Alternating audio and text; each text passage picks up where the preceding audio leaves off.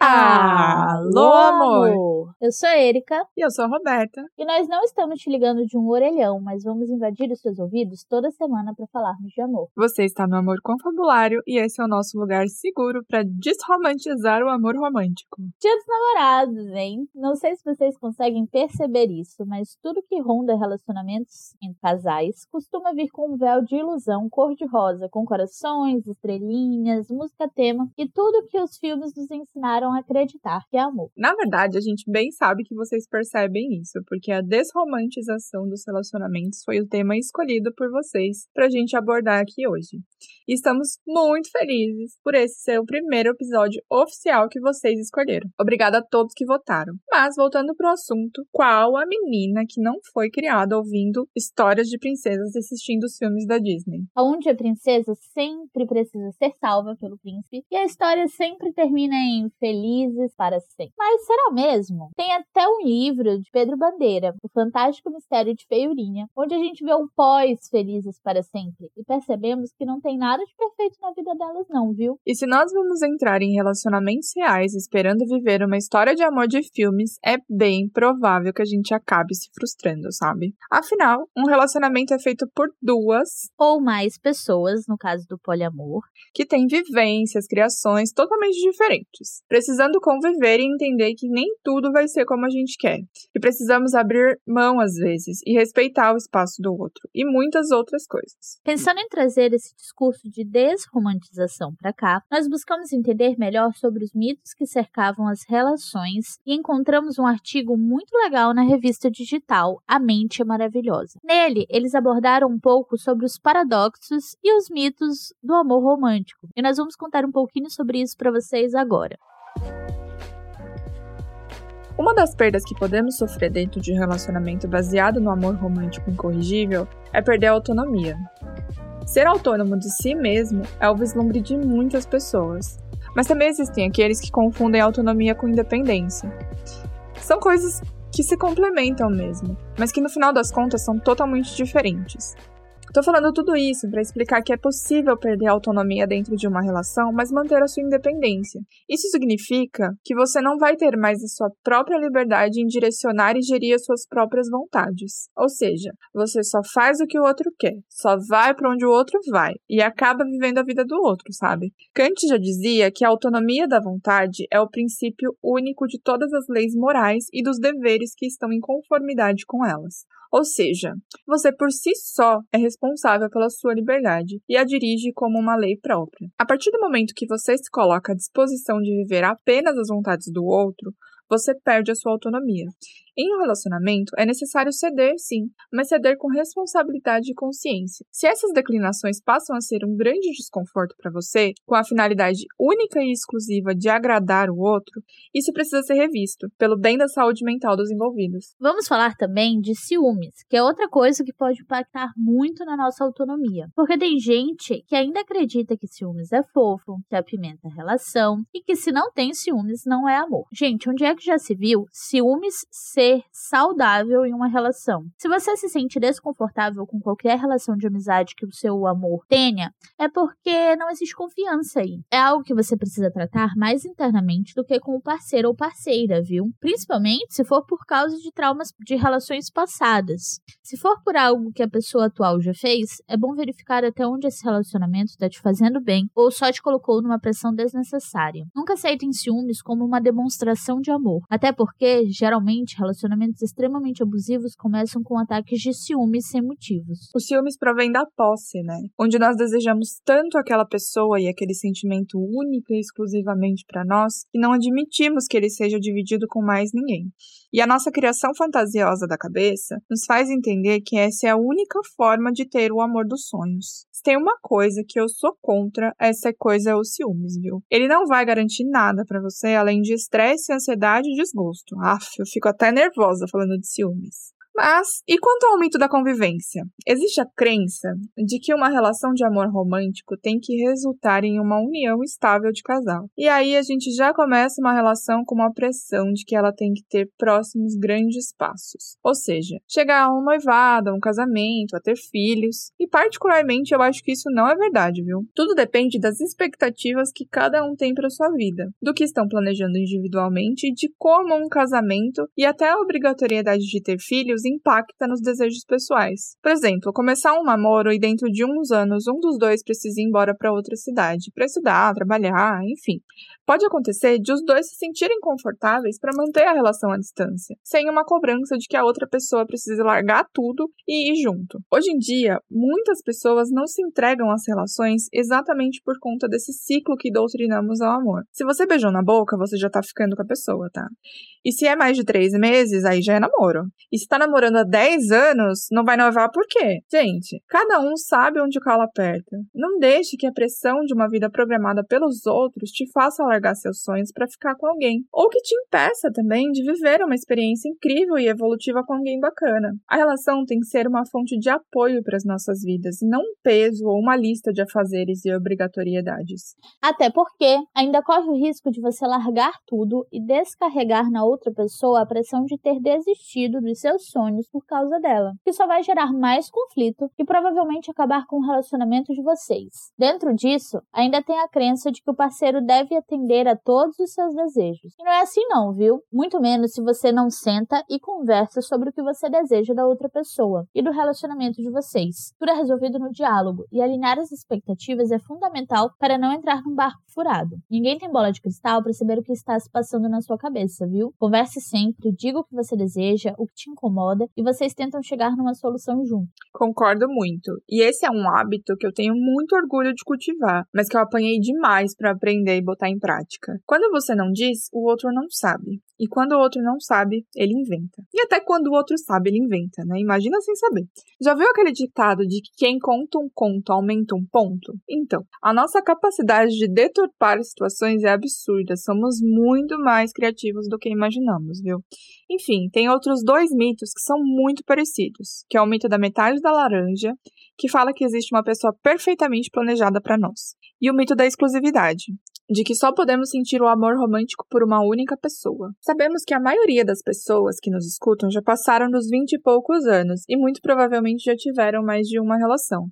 A gente acredita muito na espiritualidade, sim, e que de fato existe alguém incrível para termos uma relação, mas isso não significa que vai ser a única pessoa por quem vamos nos apaixonar. Muito menos significa que precisamos morrer junto com essa pessoa. Temos que levar a realidade da vida para as nossas relações. Assim como tem amizades maravilhosas para cada fase que temos na vida, alguns romances vão ser ótimos enquanto durarem.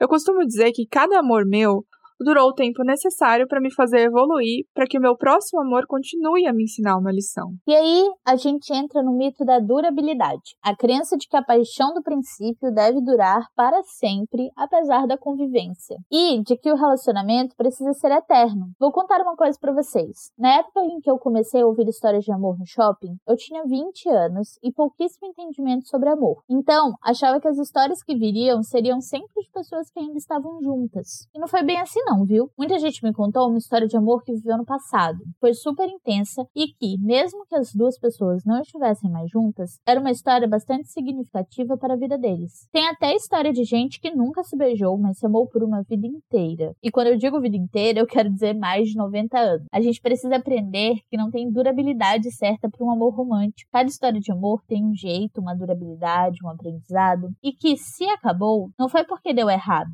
Ô, gente, se der errado, recomeça sabe? Quando a gente fala sobre dar errado, a gente ainda esbarra na questão da perfeição esperada. Mas o que necessariamente é dar errado? Não tem nenhuma cartilha do amor romântico a ser seguido, viu? E é sério, não cai nessa de esperar uma relação formatada como nos filmes e livros. Como a E falou, cada história tem o seu jeitinho. E a gente precisa aprender a respeitar as suas variantes e entender que tudo tem um aprendizado para nossa vida. Tanto as coisas positivas quanto as negativas. Processo evolutivo. Então, uma das nossas principais principais dicas para vocês desromantizarem as relações que vivem é começar a parar de correr em busca da perfeição, sabe? E passar a ir atrás da aceitação.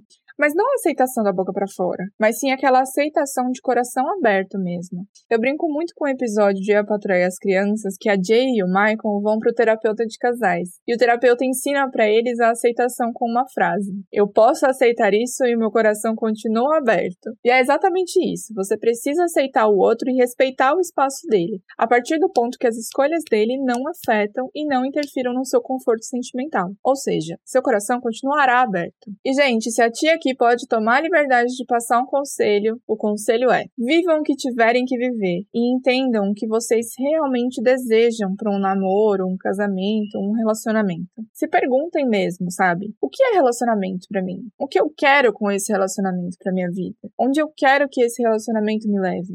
As respostas vão vir na hora certa e de coração aberto. E outra coisa, sem ficar no comparativo, viu? E como a gente já falou aqui, sempre sendo muito sincero com vocês e com quem vocês amam. E para fechar essa conversa sobre mitos que criam pressões desnecessárias nos relacionamentos, nós temos o mito da equivalência, que é a crença de que se alguém não estiver loucamente apaixonado é porque já não ama o seu parceiro. Esses dias, inclusive, vi no Twitter uma moça compartilhando prints de uma conversa dela com um crush. E na conversa, ela toda fofa, se declarando, e a pessoa do outro lado respondeu com um emoji de coração. Todo mundo nos comentários surtando em cima da outra pessoa que não tinha demonstrado o amor da mesma forma que a menina, ou seja, provavelmente não gostava dela. Aí tinha um comentário de uma outra menina falando que aquilo não tinha nada a ver, que cada um demonstrava amor da forma como se sente confortável, e ela mesma não era de fazer altas declarações, e que perdeu a pessoa que mais amou porque a outra pessoa duvidou do amor dela. Aqui a gente entra na questão das linguagens de amor, e a gente já falou sobre isso lá no terceiro episódio. Então, se você quiser saber mais, vá lá ouvir o terceiro episódio do nosso podcast.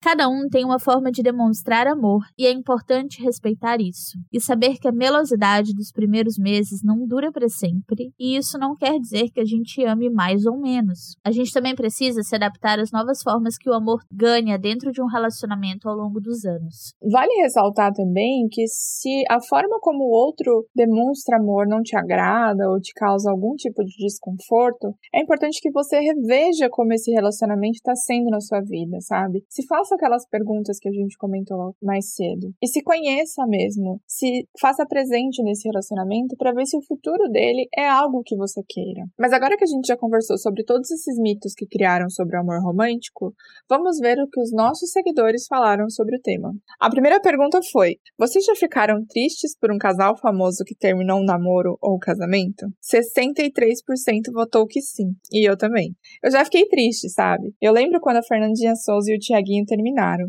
Mas até que ponto aquela tristezinha ali interferiu na minha vida? Eu admirava muito aquele casal, era um casalzão da porra, mas eu não fazia ideia de como era a vida deles na vida real, sabe? Eu apenas idealizava uma relação para eles e quando tudo acabou, me veio a frustração de que eles não tinham a relação que eu imaginava. Mas mano, quem sou eu na fila de é aceitou para jogar essa responsabilidade em cima desse casal? Chega a ser absurdo, sabe? Isso me lembrou que logo quando tava chegando o dia de defender o meu TCC, que é a base do amor, para quem ainda não conhece, Fátima Bernardes, William Bonner, Angelina Jolie e Brad Pitt anunciaram o divórcio. Quase que meu tema foi por água abaixo, já que a internet inteira parou de acreditar em amor naquele mês, e até citei isso na apresentação. Mas, como falamos, não é porque um relacionamento acabou que não era amor, que não foi feliz. E é até bom a gente aprender a dar um descanso para esses famosos, que além de lidar com a dor da separação, ainda tem que lidar com uma chuva de comentários desnecessários. O relacionamento de ninguém é patrimônio público, viu? Não venham com essa de, ai, tornou público porque quis. Gente, isso não existe, pare com isso. Tudo bem ficar triste por casais que você achava fofo,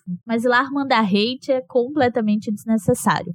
E se tem outra coisa que a gente pode aprender com alguns desses casais, é que uma separação também não quer dizer que você e a pessoa precisam se odiar, parar de se falar, sabe? Vocês podem manter uma amizade, uma relação saudável e respeito, continuar torcendo pela outra pessoa. Então, nem toda relação precisa acabar por completo. É, esse é mais um mito, né, do, do amor romântico. E outra pergunta foi: existe perfeição em um relacionamento? 85% votou que, claro que não. E depois de tudo que falamos aqui, não tem mais nem o que dizer, né, gente? Nem casamentos lindos que duram a vida inteira são perfeitos e não tiveram seus altos e baixos. E dentro dessa questão de famosos, perguntamos também se vocês já desejaram ter um relacionamento igual ao dos famosos de filmes, livros e séries. 83% votou várias vezes. E eu também. Mas até eu, que sou a mais besta, queria ter um relacionamento perfeito de filme, né, gente? Por favor.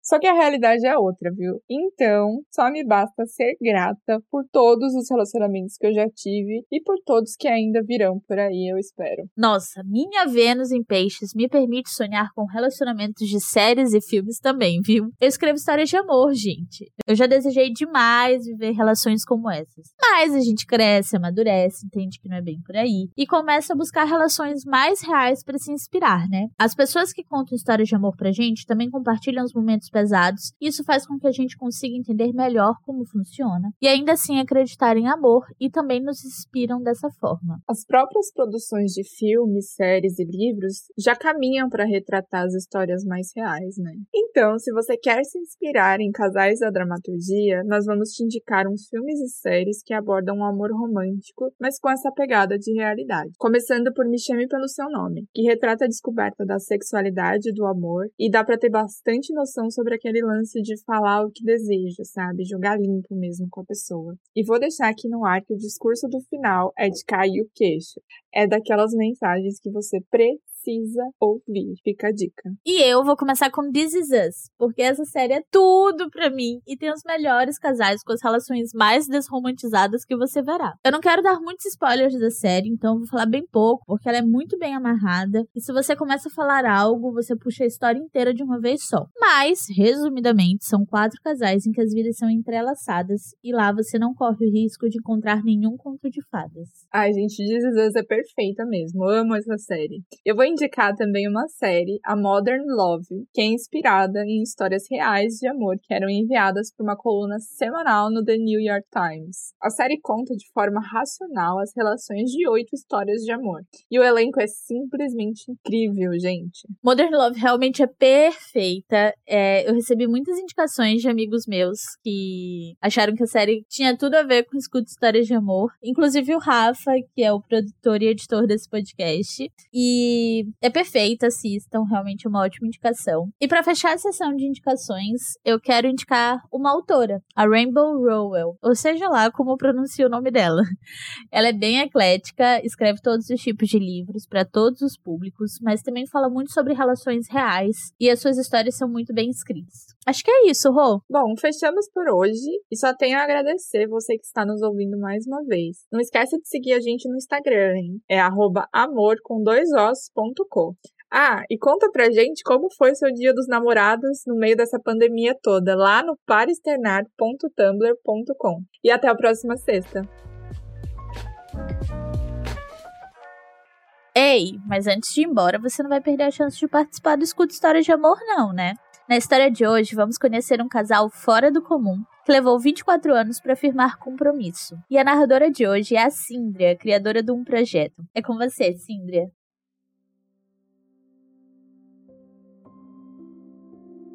O anel de descompromisso. Não era a primeira vez que arrumava as malas e deixava a casa. Provavelmente era a enésima. Jurou para si que aquela seria a última, iria para bem longe para não correr o risco de reatar. Depois de o médico lhe diagnosticar com tantos problemas de saúde, sobre os quais preferia não comentar, achou que colo de mãe era mesmo que estava precisando. Fazia tempo que não havia e já que não moravam mais juntos há anos. Deixou-a ainda moleque. Anos depois, a mesma embarcou de mala e cuia para Rondônia. Mas era hora de voltar. Partiu para aquela terra que tão pouco se ouvia falar, deixando para trás a bagagem com os problemas do divórcio e levando a saudade dos filhos. Era janeiro de 1986 quando aquele paraibano do sertão, Estevão, finalmente pisou em solo rondoniense, onde sobrava terra, ouro e água. Não demorou a se estabelecer, arrumou uns negócios em barras de ouro e começou a ganhar dinheiro para recomeçar a vida como solteiro. Mas esse estado civil durou pouco, bem pouco. Conheceu uma menina no auge de seus 17 anos, baixinha, sorridente, cheia de cachos na cabeça. Regina tinha sido recém-aprovada em letras na Federal de Rondônia. No instante em que a viu, seu coração tratou de falar mais alto. Era com ela que queria ficar e a moça não se opôs em nenhum momento. Naquela época, as coisas não eram fáceis. O namorado tinha que ir em casa conhecer os pais da moça. E assim o fez. Mas logo que estendeu a mão para cumprimentá-los, notou os olhares de reprovação aos seus fios brancos que muito se destacavam em meio à cabeleireira preta. Nada disse. A situação piorou quando souberam que Estevão já tinha casado, tinha filhos e enfrentava problemas como pensão e papelada de divórcio. Não conseguiram esconder a reprovação. Onde Regina estava com a cabeça? se perguntava. Moça nova, bonita, com tantas coisas na vida para viver, sem passado para atrapalhar. Não era hora de namorar alguém com tanta vida já vivida assim. Tinha mesmo que focar nos estudos. Apesar de toda a resistência que a família apresentava, Regina se mantinha impassível. Gostava dele, não iria desistir. A contragosto de todos, namoraram e muito. Era cineminha todo sábado, passeio de barco de vez em quando, idas ao mirante para beijar ao pôr do sol, passeios de carro pela cidade, além das idas na igrejinha de Santo Antônio. Afinal, quem sabe pelo menos esse santo não abençoava a união? Outro lugar que gostavam de ir era no tal do Black White, ponto alto da época, uma mistura louca de boliche, discoteca, bar e restaurante. Não tinha melhor lugar para namorar longe do olhar enfesado do pai de Regina. Já estavam juntos há pouco mais de um ano quando Estevão, com os bolsos cheios de pepita de ouro, entrou no melhor hotel da cidade. Hotel grande, vistoso, cinco estrelas. Só as estrelas de televisão e os ricaços se hospedavam ali. Tinha gente que mudava de calçada só para não pisar ali, com medo de ter que pagar alguma taxa. De tão luxuoso, dentro tinha uma loja de joias de ouro e pedras preciosas. Era isso que ele procurava. Não tinha pensado em nada, não tinha passado horas planejando aquilo. Apenas teve um estalo, entrou e, para sua amada, comprou um presente que seria símbolo daquele amor por todos os anos que estavam por vir. Dirigiu desde o centro da cidade até a Universidade Federal que fica afastada, em plena BR-364, sentido Acre. Estava decidido. Mas decidido o que, meu Deus? Nenhum plano tinha feito. Ao chegar no campus, parou o carro na primeira vaga que achou, desceu, respirou fundo e caminhou em direção à sala de aula em que ela estaria. Não sabia como a moça iria reagir e foi ali, naquele momento, que uma náusea tomou conta de seu corpo. Nem por isso desistiu ou repensou. Talvez, se tivesse feito isso, o futuro de ambos teria sido completamente diferente. Depois de dar duas batidas na porta da sala e pedir licença ao professor, fez sinal para Regina que, estranhando, levantou e o seguiu para longe da sala de aula. Logo notou o sorriso amarelo do namorado. O cumprimento em forma de beijo não foi dos melhores.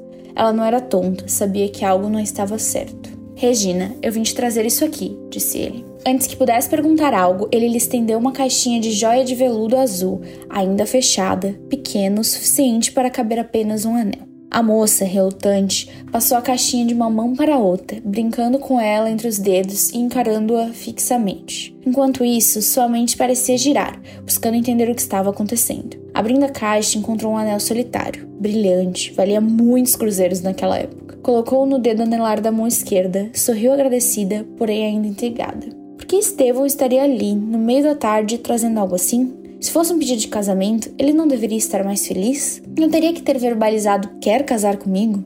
Talvez estivesse nervoso, mas o beijo não teria que ser mais apaixonado? Algo estava errado e ela iria descobrir o que era. Abriu a boca para perguntar. Antes que desse tempo, ele a interrompeu. Eu vou sumir da sua vida. Vim me despedir. Dessa vez, sem dar espaço para ela esboçar alguma reação, Estevão a tomou nos braços, passou a mão pelos cachos dela uma última vez, deu um abraço apertado e um beijo demorado. Deu as costas e partiu, deixando-a com o anel, solitária.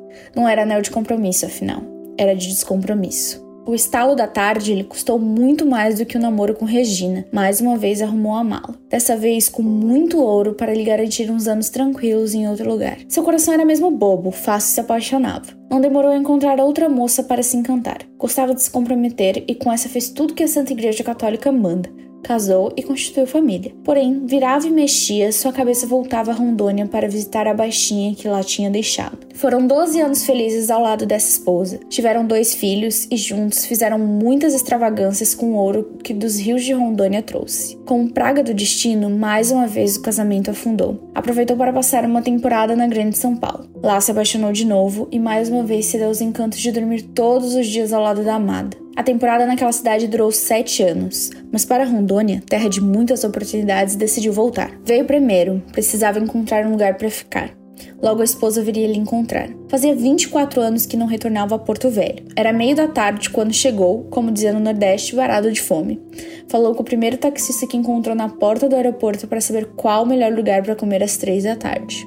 No shopping. Veja só, Porto Velho agora tem shopping? Soube também através do taxista que o Black White já tinha fechado há um bocado de tempo atrás, que o grande hotel nem era mais um dos melhores e que a cidade tinha expandido para todos os lados, nem conseguia reconhecê-la pela janela do carro. Subindo a escada rolante, começou a observar uma moça baixinha que ia na frente. Afinal, a aliança dupla no dedo anelar esquerdo significava que estava casado e não morto. Conheço essa bundinha, pensou um pouco mais alto do que deveria. Não é que era Regina? Não a Regina moça de quem se despediu anos atrás na porta da sala de uma aula de universidade. Era uma Regina mulher. Os 24 anos que se passaram desde o último encontro tinham lhe caído muito bem. Como nunca foi de pensar duas vezes, foi atrás dela tocou em seu ombro e, quando a mesma virou, já com cara de espanto, sorriu e cumprimentou. Oi, tudo bom?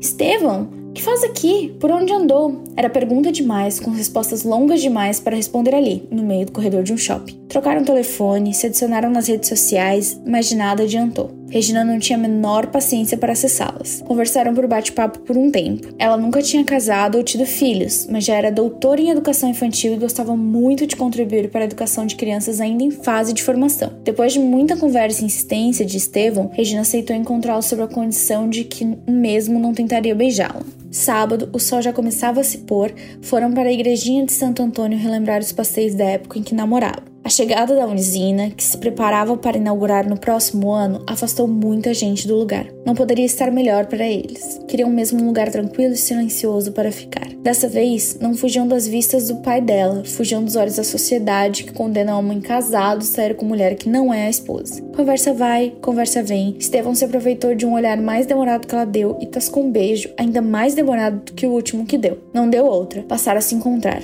Uma saída virou duas. Já não podiam se separar começaram a namorar. Estevão lhe dava carona, como se já não tivesse o próprio carro. Namoravam a noitinha, sempre na casa dela. Lanchavam, jantavam, mas dava nove da noite, no máximo dez, tinha que estar em casa. Teve até um dia que Regina pediu para ele levar o carro dela para lavar. Como não era bobo nem nada, aproveitou que no molho de chaves também tinham as de acesso para a casa da moça e tratou de fazer cópias sem que ela soubesse. Regina era pé no chão, tinha quase certeza que ele não iria deixar a esposa. Jamais iria aceitar que ele tivesse a cópia da chave de casa enquanto tivesse compromisso com outra mulher. O namoro só iria desenrolar se Estevam ficasse, mesmo que fosse muito difícil resistir ao grande amor que sentia. Numa noite de agosto, a esposa não se importou que ele fosse com um amigo beber. Na hora, a mesma não lembrou que as pessoas costumam dizer sobre aquele mês. Agosto é o mês do desgosto. Regados a álcool, Estevam tratou de desabafar nos ouvidos do grande amigo. Confessou que namorava com Regina há cinco meses, que o casamento ia de mal a pior. Dizem por aí que bêbado só fala verdades e o próprio Estevão decidiu se ouvir. Bateu o copo de dose vazio na mesa, berrando. Para minha casa eu não volto. Com Regina eu quero ficar de uma vez por todas. E foi para a casa dela que pediu para o taxista lhe levar. Entrou de mansinho, sem ela notar. Mas podia derrubar uma parede, que Regina não iria acordar. Eita, mulher de sono pesado. Quando acordou para trabalhar na manhã seguinte, o corpo de Estevão estava estirado ao seu lado, com um cheiro de álcool que até o vizinho podia sentir. Não entendeu nada. No fim da tarde, quando voltou para casa, a sala estava ocupada com malas e outras coisas que, na separação de bens feitas às pressas, Estevão levou. Ao perceber o enorme ponto de interrogação na cara da amada, pôs-se a explicar, todo sorridente e orgulhoso: Você é a minha quarta e última esposa.